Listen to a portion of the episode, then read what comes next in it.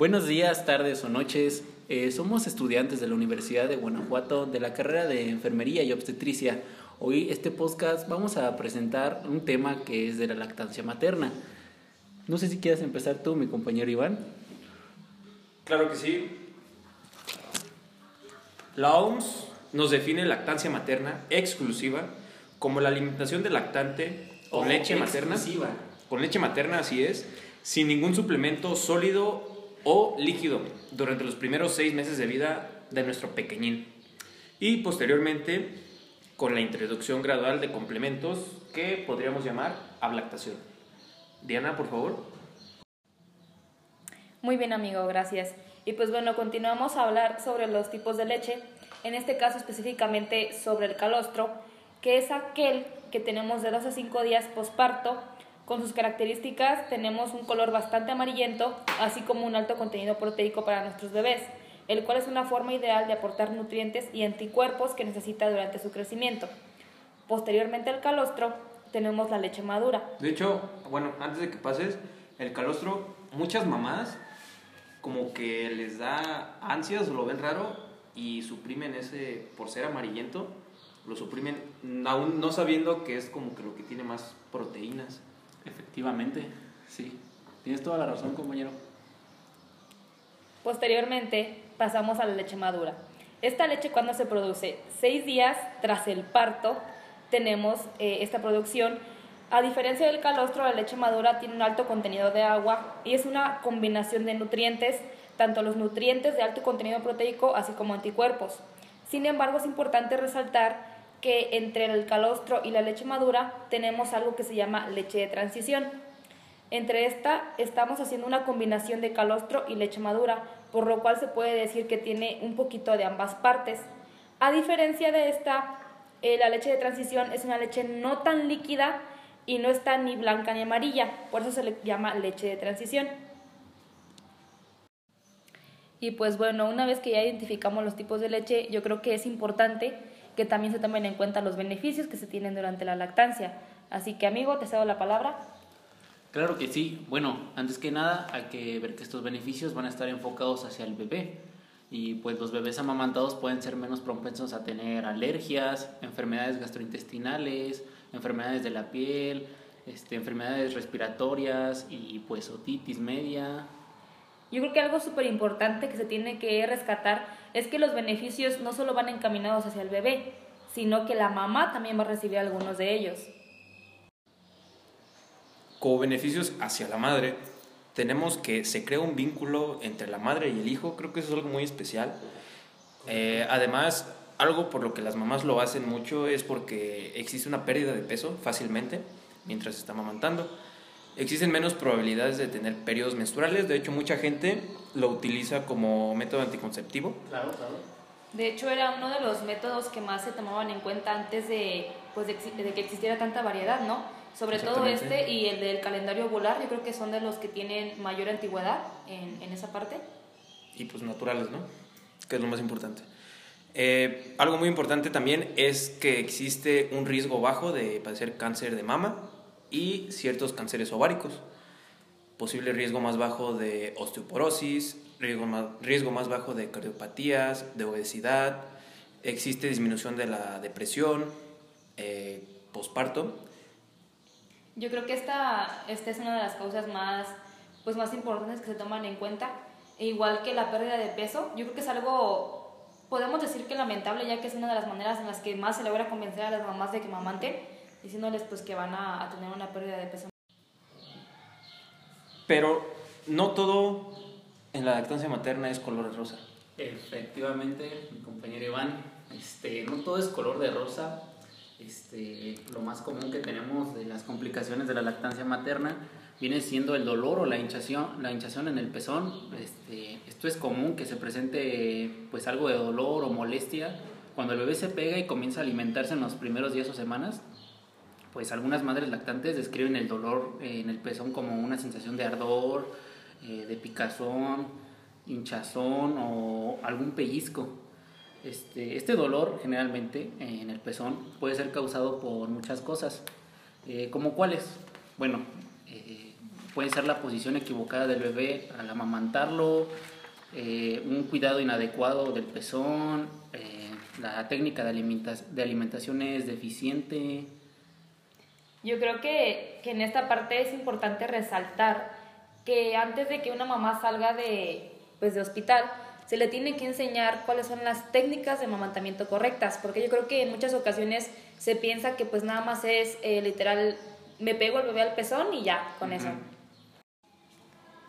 Para esto pues es importante hablar sobre las técnicas de amamantamiento correctas.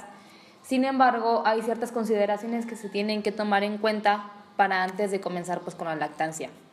Dentro de las cuales tenemos que se tiene que estimular el pezón de una manera correcta, se tiene que adoptar la posición más cómoda, ya sea sentada o acostada o con la espalda bien apoyada. Y la más importante, yo creo que es lavarse las manos con agua y jabón antes de comenzar a amamantar. La lactancia materna siempre va a depender en gran medida de la posición adecuada de la madre y de su hijo, así como de una colocación correcta de la boca del bebé en el seno materno. Esto con la importancia de que una buena técnica te va a permitir mantener la producción de leche y evitar la aparición de grietas y dolor, que era lo que anteriormente pues mi compañero ya les comentaba, ¿no? Tenemos de igual manera signos que siempre nos van a indicar eh, que nuestro bebé tuvo un buen agarre del seno. Dentro de ellos podemos mencionar pues que el mentón del bebé toque el pecho, que la boca está bien abierta y abarca gran parte de la areola y que los labios están hacia afuera y las mejillas están redondas cuando nuestro bebé está succionando. Dentro de las posiciones pues, más variantes tenemos la posición sentada o posición de cuna, que es una de las más habituales que vemos. Tenemos la posición acostada, tenemos la posición de creencia biológica, e igual también tenemos la posición invertida, posición de caballito, que de hecho la posición invertida creo que es la más recomendada para cuando vas a amamantar a gemelos, ya que te posicionas a uno a cada lado y pues es más fácil amamantarlos al mismo tiempo y pues efectúa que los dos senos están trabajando. Y yo creo que algo, algo importante que tenemos que recalcar es que pues no se deben de casar solo con una, ¿no? Que, que, existe la variedad pues para que también eh, hagan cambios, que prueben qué les funciona y qué no, y así evitar pues que tengan posibles complicaciones como el dolor o la inflamación. Ah, lo más importante, vaciar eh, ambos senos, como dices, no casarte con uno, eh, por ejemplo, con la, en la mañana uno, el izquierdo, a las dos horas o tres horas que va a comer, el derecho, ir alternando para evitar esos problemas que mencionas. Pues bueno, cambiándole un poquito a, a tanto lenguaje tecnicismo, yo creo que hay que meternos en lo bueno, en lo sabroso del tema. Pues vamos a comenzar con unos mitos, ¿no? ¿Cómo ven? Jalón. Perfecto. ¿Tú sabes alguno? Pues ahí te va mi compañero Iván. ¿Tú sabías que las mujeres con pecho pequeño no pueden amamantar? Es una mentira. es una bien mentira. Te tengo otro peor. No todas las mujeres producen leche de buena calidad.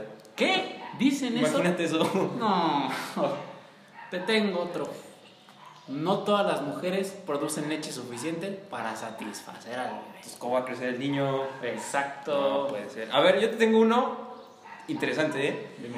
El calostro, ya hablamos del calostro hace rato, Ajá. debería ser desechado porque es sucio e, y también es higiénico. Imagínate, solo porque lo ven amarillento piensan que ya no sirve. No, no, no, no, no. O sea, te tengo otro. Ahí te va. Si las madres están embarazadas de otro bebé, deben de dejar de amamantar. ¿Cómo crees? a ver, yo te tengo uno muy interesante hablando del calostro. El calostro es amarillo o de tono amarillento porque ha permanecido mucho tiempo en el pecho y está podrido. Imagínate lo que la gente dice. No, no la mujer que lacta no puede tener relaciones sexuales porque la leche se daña. ¿Cómo crees? Son puras mentiras. A ver, otro. El bebé no debería succionar hasta que salga la leche blanca. No, no, no. Fíjate, ahí está uno muy bueno. Se debe dejar de amamantar cuando el niño o la niña aprenda a caminar. ¿Y si camina al año, qué pasa ahí? Pues lo deben dejar de morir de hambre. No, no, no. A ver, uno más. Se debe introducir, este está, fíjate, muy peculiar, ¿eh? Dime. Se deben introducir uvas antes Ajá. de los seis meses para los que el niño aprenda a hablar más rápido. ¿Uvas? ¿En dónde? En la boca. No. Imagínate, no. se ahoga el niño ahí. No. No, la gente. no qué mitos, ¿no? O sea, qué curioso que muchos mitos de estos la gente los sigue, lo sigue, los sigue creyendo, o sea, o sea, creyendo, ajá. exactamente por no informarse. Y ahora pues vamos con la, con la contraparte, ¿no? Vamos a hablar sobre las realidades de lo que realmente tenemos cuando, cuando se lacta. Por ejemplo, podemos ver, como ya se hablaba en un inicio, que reduce el riesgo de padecer cáncer de mama y cáncer de ovario, que es una de las muertes que Sí. los niveles están altísimos en México. Igual tenemos que protege al bebé pues, de muchas enfermedades, ya lo veíamos, cardiorrespiratorias, am, de la piel, de las mucosas, Es muy beneficioso para el bebé, o sea. Sí. algo súper importante es que la única manera por la cual la lactancia materna está totalmente prohibida, y yo creo que esto es algo que se tiene que remarcar, es cuando la madre es VIH positiva. Exactamente. Pero solamente por eso, Ajá, Es la única manera por la cual no se debe de lactar. claro. No existe otra excusa. También tenemos que las relaciones sexuales no dañan la leche de ninguna manera. Y algo yo creo que es Ya lo habíamos mencionado, es un método anticonceptivo muy eficiente. Ujú. Algo súper importante es que no se necesitan de otros líquidos, ya que la leche materna es totalmente completa. Es importante remarcar que nada de tés, nada de atoles, porque incluso le podemos causar un daño al bebé. Y yo creo que algo también súper importante es que el pecho siempre va a producir la cantidad de leche en función a la demanda del bebé. Siempre y cuando el número de, pues, de tomas que sea adecuado y la postura, ya lo veíamos anteriormente, sea la correcta. Siempre va a haber leche, siempre. Sí. Nunca se va a acabar. Bueno, pues hemos llegado al final de este podcast. Lastimosamente ya nos vamos. Creo que ha sido un tema muy interesante, Ujú. que a muchas mujeres que tenían dudas les va a servir. Espero que lo escuchen. Muy y pues que haya sido de su agrado, ¿no? Claro que sí, nos, nos volveremos a reunir para algún otro tema interesante. Interesante.